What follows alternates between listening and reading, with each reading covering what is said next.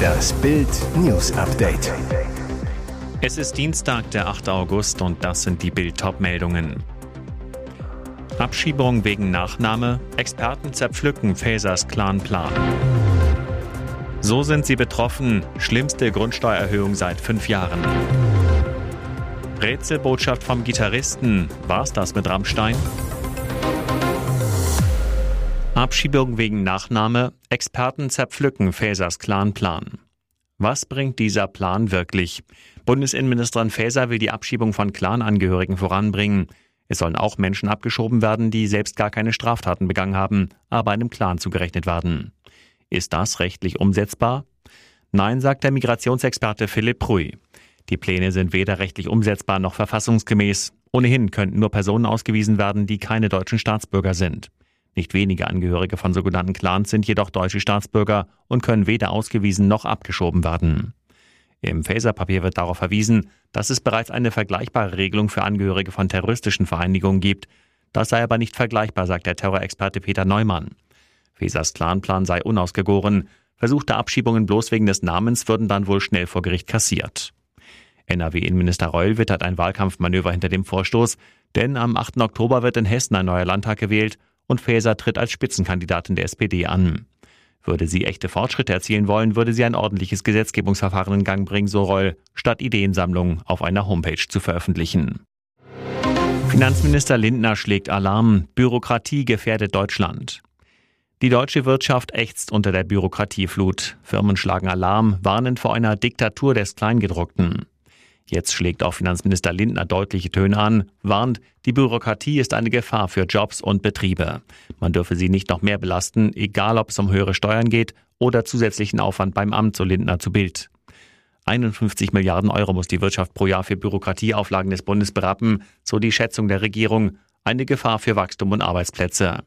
Als Finanzminister habe er deshalb erste Vorschläge gemacht. Man wolle zum Beispiel Kleinunternehmer von Erklärungspflichten befreien und Grenzen für Buchführungspflichten anheben, so Lindner. Im Koalitionsvertrag hatte die Ampelregierung Bürokratieabbau angekündigt. Ein entsprechendes Gesetz ist aktuell in Arbeit. So sind sie betroffen. Schlimmste Grundsteuererhöhung seit fünf Jahren. Diese Zahlen sind ein Schock. Die Grundsteuer in Deutschland steigt seit Jahren unaufhörlich an. Das zeigt eine Studie von Ernst Young. Die von Städten und Gemeinden festgelegten Hebesätze werden immer höher. Bild dokumentiert die große Grundsteuerexplosion. Zwischen 2017 und 2022 stieg in 38 Prozent aller Kommunen der Hebesatz für die Grundsteuer, seit 2005 im Durchschnitt um fast ein Viertel. Der Hebesatz wird von Städten und Gemeinden festgelegt, deshalb unterscheidet er sich von Kommune zu Kommune. Je höher der Hebesatz, desto höher die Grundsteuer. Am höchsten sind die Sätze in NRW. Im Durchschnitt liegen sie dort bei 565 Prozent. Dahinter folgen Hessen mit 495 und das Saarland mit 446 Prozent. In Hessen gab es in den vergangenen fünf Jahren auch den größten Anstieg, nämlich um 12 Prozent, gefolgt vom Saarland und NRW. Alle Zahlen finden Sie auf Bild.de. Rätselbotschaft vom Gitarristen. War es das mit Rammstein? Haben die Skandale der letzten Monate das Ende von Rammstein eingeläutet? In Brüssel spielte die Band am Wochenende das letzte Konzert ihrer Tour. Wie es mit den Schockrockern weitergeht? Trennung, Pause, weitermachen, als wäre nichts gewesen? Unklar. Jetzt heizt ein Instagram-Post von Rammstein-Gitarrist Richard Kruspe die Gerüchteküche an. Der Musiker schreibt an die Fans gerichtet, Danke dafür, dass ihr da seid. Ich weiß nicht, wie die Zukunft werden wird, aber in jedem Fall wird sie anders sein. Klingt nach einem Aus der Bombast-Band. Das glauben auch Kruspers Follower. So fragt dieser verunsicherte Fan, du machst mir Angst, Richard, was soll das bedeuten?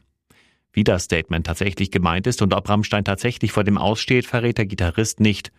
Auch bei ihrem letzten Konzert in Brüssel äußerte sich die Band nicht dazu, wie es in Zukunft weitergehen soll und ob überhaupt. Ein User vermutet, wahrscheinlich gehen sie einfach in ihre wohlverdiente Rente. Ende Mai waren schwere Anschuldigungen gegen Rammstein-Frontmann Till Lindemann öffentlich geworden. Junge Frauen berichteten von angeblichen körperlichen Misshandlungen, über den angeblichen Einsatz von K.O.-Tropfen bis hin zu angeblichen sexuellen Übergriffen. Lindemann und seine Anwälte bestreiten alle Vorwürfe vehement. Tödlicher Dominoeffekt. Milchbauer von 15.000 Käseleiben erschlagen. Sein Leben und seine Leidenschaft war die Herstellung von Grana Padano, einem Hartkäse. Jetzt starb der Unternehmer Giacomo Ciapparini in seiner Familienmolkerei, erschlagen von mehr als 15.000 Käseleiben. Laut italienischer Zeitung Corriere della Sierra wollte der 75-Jährige auf seinem Milchhof in der Kleinstadt Romano di Lombardia nach dem Hartkäse sehen. Dazu ging er in seinen Lagerraum. Im Lager standen zehn riesige Metallregale, auf denen jeweils 1640 Kilogramm schwere Käseleibe zur Reifung lagerten. Als er sie drehen und reinigen wollte, kippte ein Regal um. Durch einen tödlichen Dominoeffekt wurde der Milchbauer dann von mehr als 15.000 Grana Padano begraben. Sein Sohn und ein paar Angestellte hörten die umfallenden Regale und wählten den Notruf. Eine ganze Nacht lang versuchten die Rettungskräfte, den 75-Jährigen zu befreien. Es kam aber jede Hilfe zu spät. Der Mann konnte nur noch tot geborgen werden. Und jetzt weitere wichtige Meldungen des Tages vom Bild Newsdesk. Diesmal ist der Abschied für immer. Wie Bild exklusiv erfährt, wird Thomas Gottschalk am 25. November zum allerletzten Mal die Kultshow Wetten das präsentieren. Das große Finale findet live in den Messehallen in Offenburg statt, ohne seine langjährige Assistentin Michelle Hunziker. Bild weiß, Gottschalks Entschluss mit der Show aufzuhören ist ganz allein seine Entscheidung. Ihm soll bewusst sein, dass die Zeit der großen Familienunterhaltung am Samstagabend vorbei ist. Zudem wünsche er sich A-Promis auf dem Sofa, Menschen, die jeder kennt. Für den Sender sei es schon letztes Jahr schwierig gewesen, gute Gäste zu bekommen. Jetzt, wo sich auch Elton John in den Ruhestand verabschiedete, habe auch Thomas Gottschalk keine Lust mehr. Der Superstar war häufig zu Gast bei seinem Kumpel. Von Bild gefragt, ob sich Gottschalk ohne Michelle einsam fühlen wird, sagt er, ich habe die erste Show allein moderiert und ich werde die letzte allein moderieren. Und mit einem Schmunzeln, ich brauche keine junge blonde Frau an meiner Seite, die mir zeigt, wo es lang geht. Das wird allmählich unheimlich. Vor acht Tagen kreuzte vor Fehmarns Küste Putins größter Atomeisbrecher Ural auf. Jetzt ist auch noch das 73 Meter lange russische Spionageschiff Kildin da, ausgerüstet mit modernster Abhörtechnik.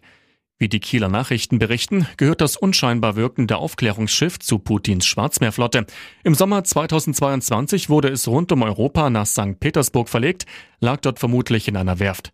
Eine Rückkehr ins Schwarze Meer ist der Kildin zurzeit nicht möglich, da die Türkei Kriegsschiffe nicht passieren lässt. Darum also jetzt angeblich der Einsatz in der Ostsee mit vermeintlichem Kurs auf Skagen. Die dänische Marine überwacht die Fahrt der Russen genau. Ein dänisches Patrouillenboot folgt der Kildin im Abstand von höchstens zwei Seemeilen. Auch die deutsche Fregatte Hessen, Flaggschiff des NATO-Einsatzverbandes 1, war zeitweise in der Nähe der russischen Spione. Zwischenfälle? Bislang nicht. Bei ihrem Weg über Bornholm und Fehmarn hielt sich die Kildin streng an alle Hoheitsgrenzen. Angeblich alles halb so wild. Für die deutsche Marine jedenfalls sind solche Fahrten Alltagsgeschäft. Sowas machen alle, erklärt ein Sprecher der deutschen Marine, die Reise der Kildin nach Fehmarn. Die russische Marine in der Ostsee werde genau beobachtet. Seit Beginn des Ukraine-Krieges zeige sie absolutes Normalverhalten. Er gehörte zu den Gründungsmitgliedern der Kultband Karat, schrieb Songklassiker wie Über sieben Brücken musst du gehen und Albatros. Jetzt wurde bekannt, dass Musiker Ulrich Eds Wilms gestorben ist. Das schreiben seine ehemaligen Bandkollegen auf der Karat Facebook-Seite. Demnach verstarb Swims bereits am 27. Juni, wurde am Montag beigesetzt. Karat gehörte zu den bekanntesten Rockbands der ehemaligen DDR. 1987 verließ Ulrich Ed Swims die Gruppe. Im Jahr 2005 nahm der Musiker die Zusammenarbeit mit seiner ehemaligen Band wieder auf, war als Berater, Komponist und Keyboarder tätig. Ed Swims wurde 76 Jahre alt. Über die Todesursache ist bislang nichts bekannt. Leo gönnt sich mal wieder. Hollywoodstar Leonardo DiCaprio ist vor Ibiza auf der Megayacht Wawa unterwegs. Dort macht der Oscar-Preisträger laut Britenblatt Metro Urlaub. Obwohl Leo auf Klimaschutz schwört und Plädoyers für Nachhaltigkeit hält, will er offenbar auf seinen ausgelassenen Lebensstil nicht verzichten und bekanntlich umgibt sich DiCaprio gerne auf Yachten mit berühmten Persönlichkeiten und jungen Frauen. Diesmal mit ihm auf hoher See gesichtet, die schöne Arabella G. Das Model ist durch die britische Ausgabe von Love Island bekannt, wo sie 2019 mitwirkte. Auf Instagram verdreht Arabella mehr als 900.000 Instagram-Fans den Kopf, etwa auch Leo. Sicher ist sie ihm schon ins Auge gefallen, doch mit ihren 32 Jahren ist die Engländerin für seinen Geschmack eigentlich viel zu alt. Der Schauspieler datet bekanntlich nur junge Frauen bis 25, meistens Models.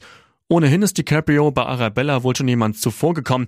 Ein Mann ist auf den Yachtfotos zu erkennen, der an Deck mit ihr herumknutscht. Es soll sich dabei um DiCaprios Kumpel Richie Akiva handeln. Leo bleibt sich und seinem Ruf also offenbar treu. Mitten im Krieg und trotz kriselnder Wirtschaft, die Russen wollen wieder zum Mond fliegen. Am Freitag, erstmals seit fast 50 Jahren, soll die lange erwartete russische Mondmission Luna 25 starten. Dies gab am Montag die Raumfahrtbehörde Roskosmos bekannt. Es war ein langer Weg zum Start. Die Pläne der Sonde wurden erstmals vor 26 Jahren im Jahr 1997 veröffentlicht. Danach passierte erstmal nichts mehr. Der Grund Finanzierungsprobleme. Erst im anschließenden Raumfahrtprogramm, ausgelegt für 2006 bis 2015, wurden Gelder für die Luna 25 freigegeben.